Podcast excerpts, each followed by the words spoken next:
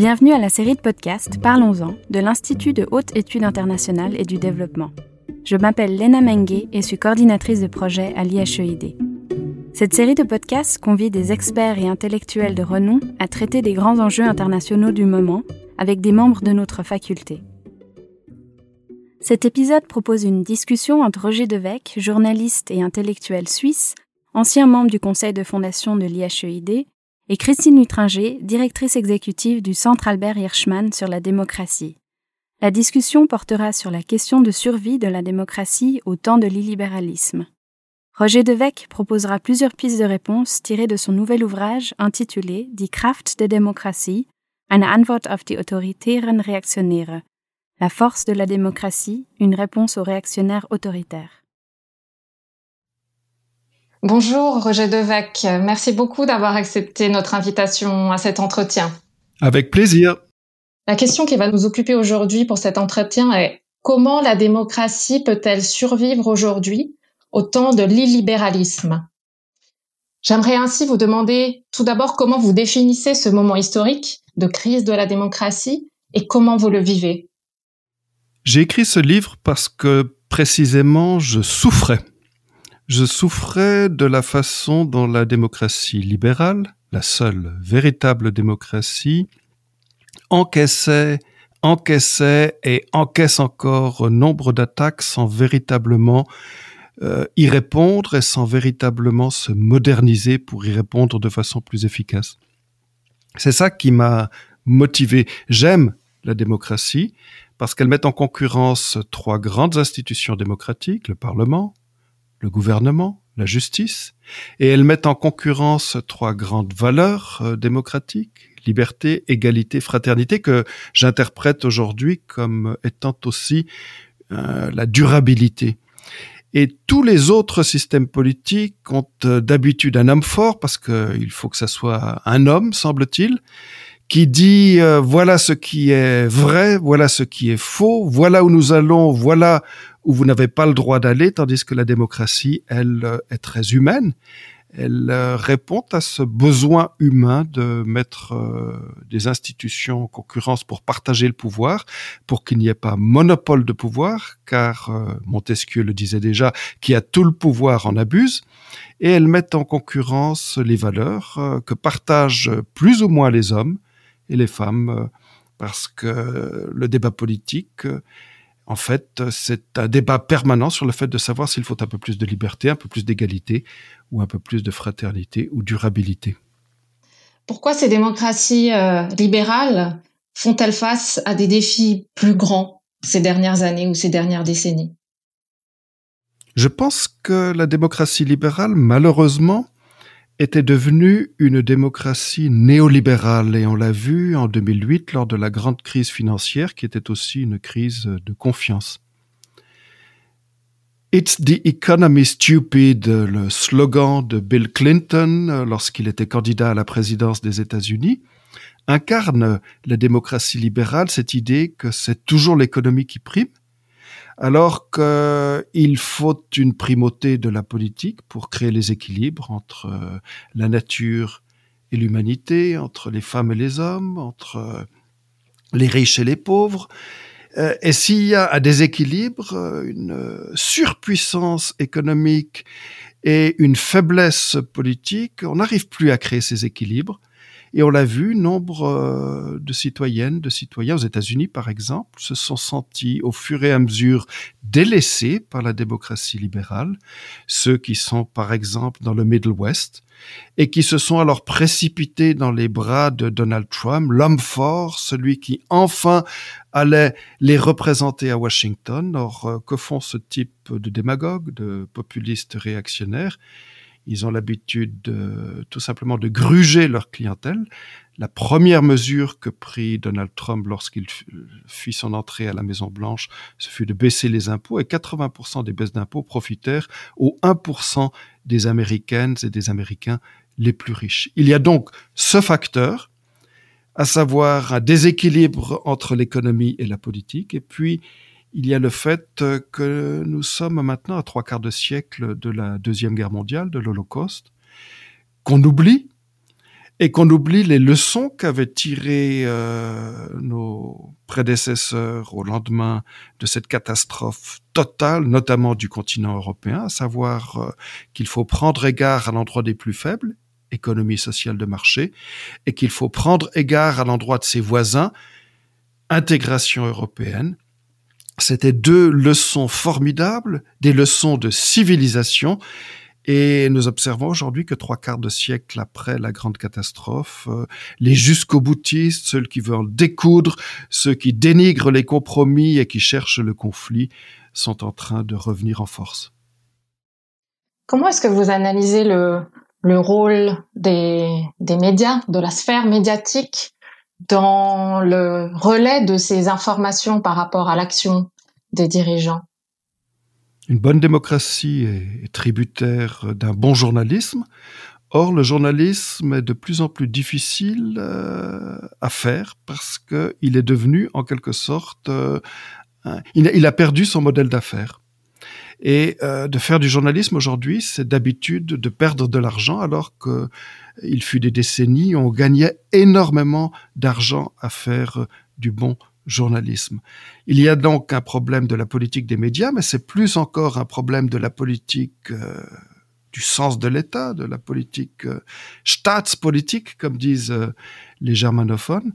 Et il faut, euh, à mon avis, bien au-delà des services publics que l'on connaît à travers l'Europe, renforcer le financement public de toute une partie du journalisme à partir du moment où il est devenu quelque chose qui fait des pertes et non plus des bénéfices. Et puis, il y a une deuxième évolution qui a été totalement nocive à l'endroit de la démocratie libérale, à savoir euh, la concentration du pouvoir médiatique euh, dans les mains de quelques tycoons, à commencer par euh, le grand tycoon australo-américain Rupert Murdoch, qui véritablement veut influencer la politique d'une façon réactionnaire, qui ne cherche plus véritablement à faire un journalisme qui soit tant soit peu équilibré, mais qui verse complètement dans la propagande. On le voit avec euh, Fox News. Il y a là une détérioration de l'espace public euh, dont est tributaire euh, la démocratie, parce que ce qui est encore plus important en démocratie que les décisions que l'on prend au lendemain de votation, au lendemain d'élection, c'est le débat démocratique. Et quand ce débat démocratique est abîmé, et c'est précisément ce que tentent les réactionnaires, d'abîmer le débat démocratique, alors euh, il y a une scission de l'opinion publique, une scission de la société. On l'a vu par exemple au lendemain de la consultation sur le Brexit en Grande-Bretagne. Le débat avait été biaisé et depuis, d'une certaine manière, la Grande-Bretagne ne s'en est pas remise. Donc au-delà de, ces questions essentielles de, de, structure, de, financement, euh, d'organisation des médias, il y a peut-être aussi une question de, de manière de faire du journalisme, de forme de la communication.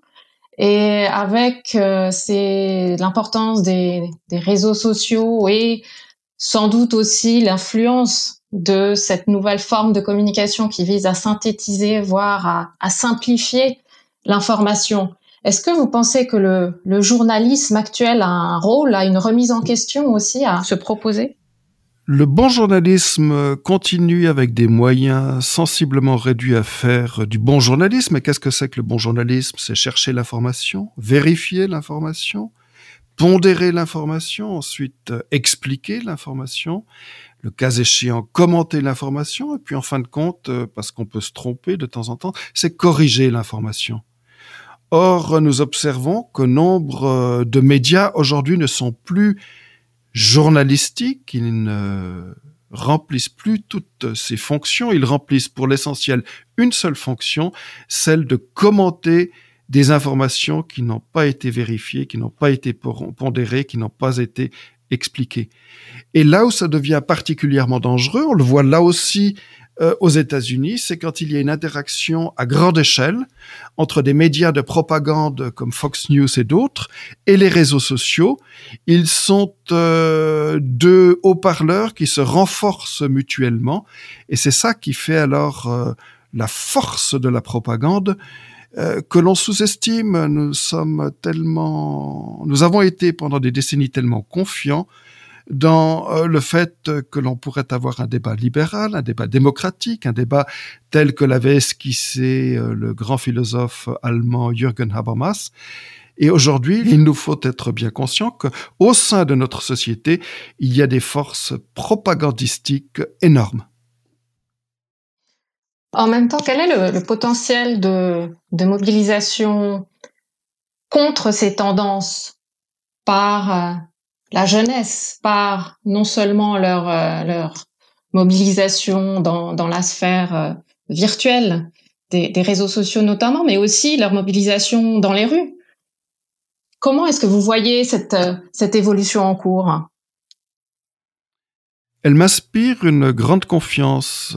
Je pense que des mouvements pan-européens et voire mondiaux comme Fridays for Future euh, sont un apport euh, de grande valeur à la démocratie, ont euh, enrichi le débat démocratique et j'observe dans notre pays, la Suisse, qu'un mouvement qui s'est cristallisé par l'Internet et qui s'appelle Opération Libéraux a su infliger des défaites cuisantes aux populistes réactionnaires, tout simplement en transportant à travers les médias, les réseaux sociaux, des euh, messages extrêmement institutionnels, à savoir qu'il fallait respecter le Parlement, à savoir qu'il fallait respecter la justice, là où euh, les populistes avaient lancé des initiatives populaires pour tout simplement enfreindre l'indépendance du Parlement, enfreindre l'indépendance de la justice. C'est tout à fait favorable et c'est une invitation à moderniser les institutions.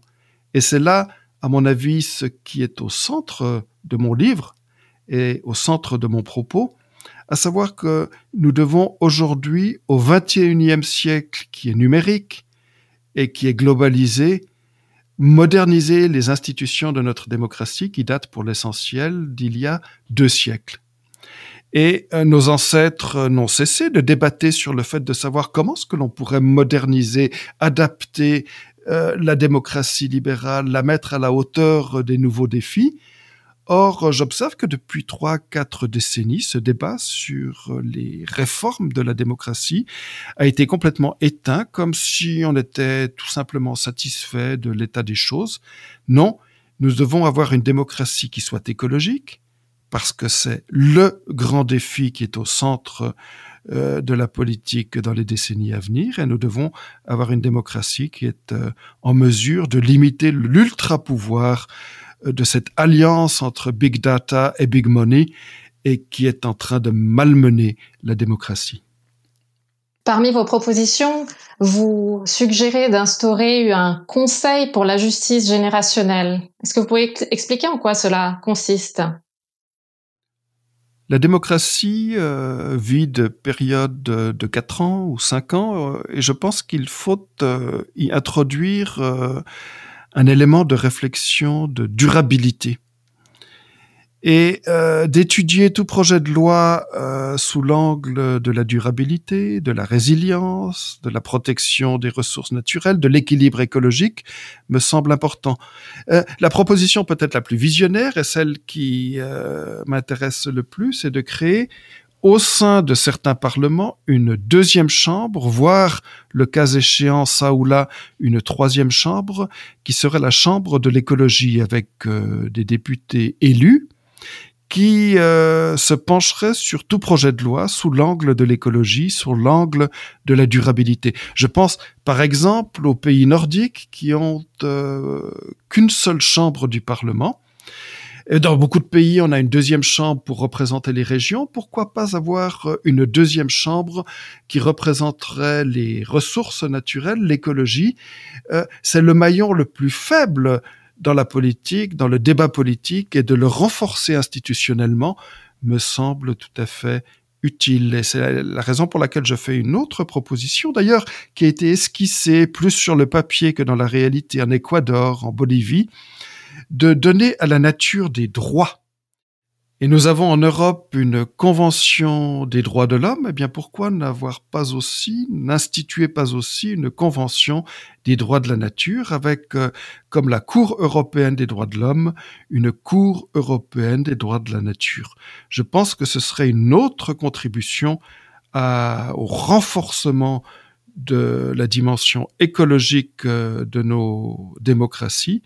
Il faut que ceux qui sont sous-représentés dans les institutions, à savoir les ressources naturelles, euh, soient enfin n'est plus la portion congrue. Sans ça, nous resterons dans ce déséquilibre majeur entre l'humanité d'une part et la nature d'autre part, alors que nous avons nombre de philosophes français, notamment, je pense à Jean-Luc Nancy, et je pense bien sûr à Bruno Latour, qui ne font plus véritablement la différence entre l'humanité et la nature. Bruno Latour réfléchissait à un parlement des choses, eh bien, ce serait un premier pas dans cette direction. L'environnement a effectivement une place très importante dans votre proposition, avec, je crois, 5 sur 12 propositions qui, qui touchent directement ou indirectement à, à l'environnement et l'écologie. Pensez-vous que dans le contexte d'urgence sanitaire et économique actuelle, ce soit toujours la première des priorités?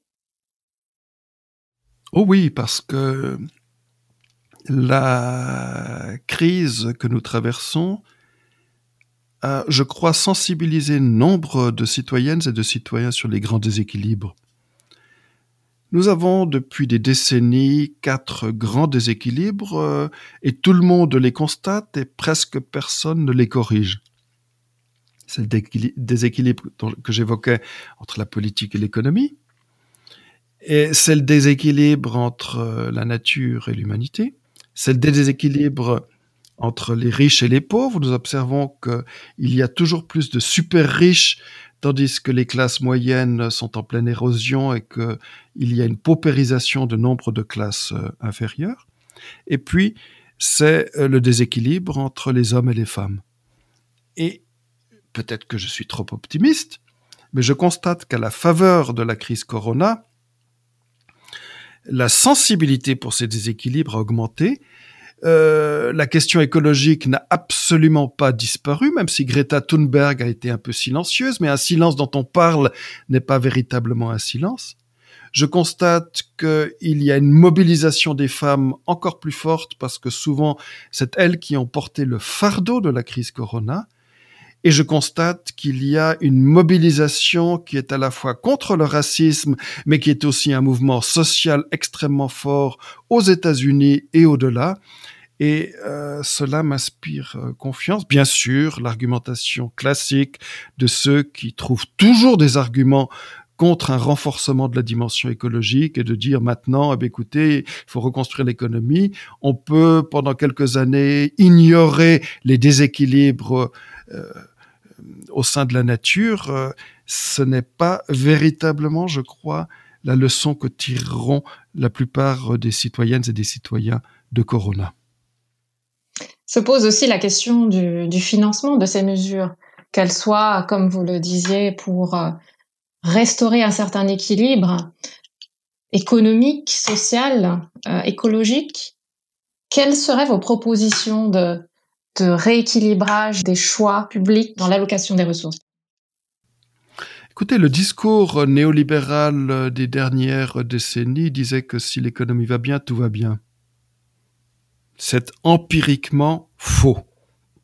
Et on a observé qu'il y a eu euh, des booms économiques euh, jusqu'à la perte de contrôle de l'économie sur elle-même et que cela n'a pas profité à l'ensemble de la population. Et nous avons besoin, indépendamment, de la politique écologique, euh, d'une redistribution du haut vers le bas et non pas du bas vers le haut, tel que nous l'avons observé. Depuis quelques décennies, tous les impôts sur le capital ont été soit supprimés, soit diminués, tandis que l'autre grand facteur économique, le travail, a été de plus en plus fortement grevé c'est malsain, il n'y a même pas besoin d'entrer dans les catégories de justice et d'injustice. Je suis économiste de formation et de dégrever un facteur de production et de grever l'autre facteur de production est malsain. Il faut rétablir les choses et une politique écologique sera tributaire du fait qu'il y a une redistribution du haut vers le bas parce que la plupart des mesures écologiques peuvent toucher les couches inférieures, voire les couches moyennes. Mais quand il y a aux États-Unis un Jeff Bezos qui pendant des années ne paye pratiquement pas d'impôts aux USA avec euh, Amazon, mais qui amasse une fortune de 150 milliards de dollars, c'est l'expression même d'une euh, erreur systémique fondamentale. Et je pense qu'on est en train de tenter une harmonisation fiscale au sein de l'OCDE, qui est d'ailleurs euh, la dernière grande organisation internationale à relativement bien fonctionner. Justement, dans votre euh, dans votre livre et dans vos propositions, l'OECD a un, rôle important. C'est l'une des des organisations internationales euh, mentionnées. Donc, c'est vous le dites aussi. Vous, vous soulignez le rôle de l'OECD pour en faveur de la démocratie. Ça peut paraître peut-être surprenant de de privilégier l'OECD par rapport à d'autres organisations en Europe, le Conseil de l'Europe ou au niveau euh, global, les Nations Unies. Pourquoi ce choix et quelles pourraient être les implications géopolitiques de donner plus de poids à l'OECD Tant qu'il y aura une compétition fiscale infernale, les États nationaux subiront le chantage de l'économie. C'est ce que nous observons depuis que le capital circule totalement librement. Si un parlement, si un gouvernement ne fait pas ce que souhaitent les investisseurs, eh bien, ils vont tout simplement ailleurs. C'est euh, un gain de pouvoir formidable pour l'économie, une perte de pouvoir formidable pour la politique. Et si l'on veut une démocratie qui soit crédible, une démocratie capable de créer des équilibres, une démocratie qui inspire la confiance aussi aux générations futures, qui est capable de modeler la politique, eh bien, il faut sortir de ce cercle infernal du chantage, et cela passe par une harmonisation fiscale. En plus, J'inscris l'OSCDE dans une euh, analyse plus large. Depuis la fin de la guerre froide, nous observons un grand mouvement de désintégration. La guerre froide, il y avait deux camps, il y avait l'Est et l'Ouest, il y avait le pacte de Varsovie et il y avait l'OTAN, avait euh, était un facteur extrêmement intégratif. Les deux camps resserraient les rangs. Depuis la fin de la guerre froide, nous observons un grand mouvement de désintégration avec l'Union soviétique, la Tchécoslovaquie, la Yougoslavie qui se sont désintégrés, avec euh, les failing states que nous observons au Proche-Orient, avec euh, une forte désintégration de nombre d'États en Afrique euh, du Nord et en Afrique noire aussi. Et le seul facteur intégratif qui perdure, c'est euh, l'Union européenne. Bien sûr, elle subit elle aussi les forces centrifuges, il y a eu le Brexit, mais c'est l'exception qui confirme la règle. Aucun autre pays veut suivre l'exemple de la Grande-Bretagne, même ceux qui sont les plus eurosceptiques. Et tous les pays qui ne sont pas encore membres de l'Union européenne en Europe voudraient plus ou moins devenir euh, membre de cette Union européenne. Et il me semble que la combinaison d'une OCDE qui est à Paris et qui peut rétablir euh, le pouvoir politique et d'une Union européenne qui est capable d'être le facteur intégratif dans un monde en pleine intégration, désintégration des organisations internationales aussi, avec euh, l'Organisation mondiale du commerce à Genève, avec les Nations unies, avec euh, toutes ces organisations qui systématiquement sont mises à mal, notamment par les États-Unis. Il y a là une concentration de forces positives qui m'apporte. Une autre de vos propositions est de donner le droit de vote aux jeunes à partir de, de 16 ans. Une partie de l'opinion publique ne sera sans doute pas d'accord avec vous au, motif que cela risquerait de déplacer les équilibres politiques en faveur, par exemple, de celles et ceux qui savent mieux utiliser, exploiter les nouvelles technologies et les réseaux sociaux avec lesquels les jeunes sont habitués à, interagir. Qu'est-ce que vous leur répondez? Que souvent les jeunes aujourd'hui, euh, dans nombre de domaines porteurs d'avenir, euh, sont plutôt plus qualifiés que certains anciens. Cela vaut pour le numérique, cela vaut pour la conscience écologique. Et tous ces anciens qui, chaque fois qu'on a un déficit budgétaire, disent Ah, mais c'est au dépens des jeunes générations, ben, ces jeunes générations répondent Non, s'il vous plaît, investissez dans la formation, investissez dans l'écologie, parce que c'est de là que dépend notre futur. Et si il y a une véritable, un véritable abus des ressources naturelles, cela ira aux dépens des jeunes générations. Nous avons une société vieillissante, de freiner un petit peu le vieillissement de l'électorat en invitant ces jeunes euh, de 16 ans, 17 ans qui vont dans la rue pour Fridays for Future, qui lancent des startups, qui sont en mathématiques souvent en pointe et qui sont euh, tout aussi au fait des dossiers que la plupart euh, de leurs aînés. Cela me semble une euh, petite modernisation. Ce ne serait pas une grande révolution, mais ce serait une très bonne évolution. Elle euh, inviterait, on l'a pu, on a pu l'observer en Autriche, par exemple, où il y a le droit d'élire et de voter à partir de 16 ans, qu'après un lent démarrage, cela a fortifié la participation électorale des générations les plus jeunes. Et c'est des générations que j'aime bien. Elles sont totalement différentes de ma génération. Je suis un vieux. Ma génération, même si j'étais un peu trop jeune, a été marquée par 68. On voulait améliorer le monde. C'était Jean-Paul Sartre. Eh bien, cette jeune génération, elle veut éviter le pire. C'est Albert Camus. Je trouve ça très pragmatique, très réaliste. J'aime bien. C'est vrai qu'il y a la question de, des, priorités et aussi la question de, de, la forme des institutions et de l'idée politique démocratique. Et il y avait cette enquête euh, dans 42 pays européens réalisée l'année dernière qui a montré que paradoxalement et de manière relativement inquiétante, un certain nombre de, de, jeunes Européens seraient tentés par un pouvoir fort. Et il y a une défiance à l'égard des institutions. Donc, comment répondre à ce défi? Personnellement, j'ai consulté d'autres sondages qui montraient à quel point les forces euh, les plus jeunes étaient attachées aux institutions de la démocratie. Il y a bien entendu de l'extrémisme dans une partie de la jeunesse euh, qui peut tomber vers la droite, mais il me semble que le mouvement euh, raisonnable, institutionnel, le mouvement qui veut véritablement améliorer les choses de façon pragmatique est au sein de la jeunesse plutôt plus fort. Et cela se reflète aussi dans l'eurobaromètre, où l'on voit que les institutions européennes sont plus respectées que jamais depuis 1983.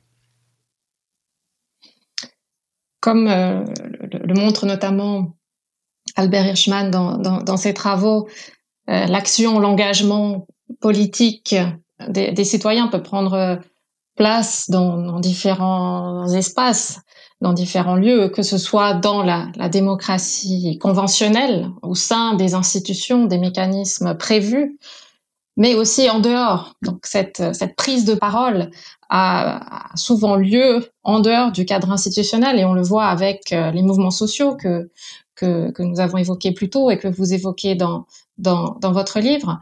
Comment est-ce que vous voyez l'impact de ces mouvements sur la démocratie dite conventionnelle, plus traditionnelle? Est-ce que ce sont des concurrents ou plutôt des compléments ou est-ce que c'est une forme d'évolution de nos démocraties? Je pense que sans aucun nationalisme helvétique, d'ailleurs nous ne sommes pas une nation, la démocratie directe est la démocratie de l'ère numérique. Grâce à l'Internet, les citoyennes et les citoyens ont beaucoup plus de possibilités d'expression, mais dans la plupart des pays, elles ont très peu de possibilités de prise d'influence sur la politique. Cela a créé une distance par rapport aux représentants du peuple au sein des parlements trop importante et cela crée une tension qui s'est euh, dégagée à travers l'ensemble du monde, euh, non seulement occidental, prenez aussi les révoltes euh, en Amérique latine ou bien en Turquie et ailleurs. Et je pense que la démocratie directe, certains éléments de démocratie directe, même si je ne suis pas du tout, j'ignore pas les faiblesses de la démocratie directe, mettent à niveau les possibilités d'expression et les possibilités de prise d'influence. Cela me semble porteur d'avenir, cela me semble intégrer la société civile, le discours non institutionnel euh, qu'évoquait Hirschman par rapport euh, aux institutions. Et euh, Montesquieu parlait à l'époque déjà de l'esprit général dont est tributaire une démocratie. Le grand penseur allemand Ernst Wolfgang Böckenförde disait que la démocratie vit de conditions qu'elle ne peut pas créer elle-même. Et ça, c'est aussi euh, cet esprit général et de par la démocratie directe, mais aussi de par l'éducation civique qui a été fortement délaissée au cours euh, des dernières décennies, chez nous comme dans le monde anglo-saxon, pensez à, ce, à l'importance qu'avait jadis euh, les liberal education et qui aujourd'hui est devenue complètement marginale. Cette volonté d'insérer la jeunesse dans le débat démocratique et dans les institutions démocratiques, il y a là deux points d'appui, à mon avis, pour euh, moderniser notre démocratie. Vous, dédiez votre, votre livre à, vos, à vos petits-enfants et plus généralement, ce livre est effectivement euh, très, très fort, contient des messages très forts pour les, pour les jeunes générations. Est-ce que vous pourriez conclure cet entretien par euh, un ou deux messages clés que vous souhaiteriez transmettre à ces jeunes? Ils sont responsables. Ils mettent, euh, ils fondent leurs espoirs euh, sur euh, la démocratie et la démocratie libérale. Il faut que cette démocratie libérale se modernise pour être en mesure de répondre à leurs attentes. Parce que le pire qui pourrait nous arriver, ce serait qu'après avoir perdu les couches qui ont passé du côté des populistes, parce qu'elles étaient déçues par la démocratie libérale, nous perdions une partie des jeunes générations qui, elles aussi, se détourneraient de la démocratie libérale. Ce serait trop et la démocratie libérale aurait de la peine à s'en remettre. Elle est imparfaite, elle est lente parce qu'elle reflète la lenteur euh, avec laquelle la nature humaine pense et, et change euh, sa façon de penser, mais elle est porteuse d'avenir là où elle est capable d'ouvrir des perspectives. Et ces jeunes générations veulent des perspectives écologiques et veulent des perspectives économiques. C'est la grande tâche dans les années à venir et c'est la raison pour laquelle j'ai dédié ce livre à mes petits-enfants qui sont de plus en plus nombreux. Merci beaucoup, Monsieur Devac. Et sur cette euh, phrase de conclusion de l'ouverture de perspective, je pense que c'est une, euh, une invitation à, à tous, euh, citoyens, responsables politiques, mais aussi journalistes et chercheurs, à réfléchir, travailler et aller plus loin. Merci beaucoup et à bientôt. Un grand merci et c'est très exactement ce que vous faites avec votre beau centre Hirschman. Nous étions avec Roger Devec et Christine Utringer pour une discussion portant sur les défis que doivent relever les démocraties libérales après la crise du coronavirus. Pour plus d'informations au sujet de l'Institut de haute étude internationale et du développement, nous vous invitons à vous rendre sur graduateinstitute.ch. Je suis Lena Mengue, merci pour votre écoute.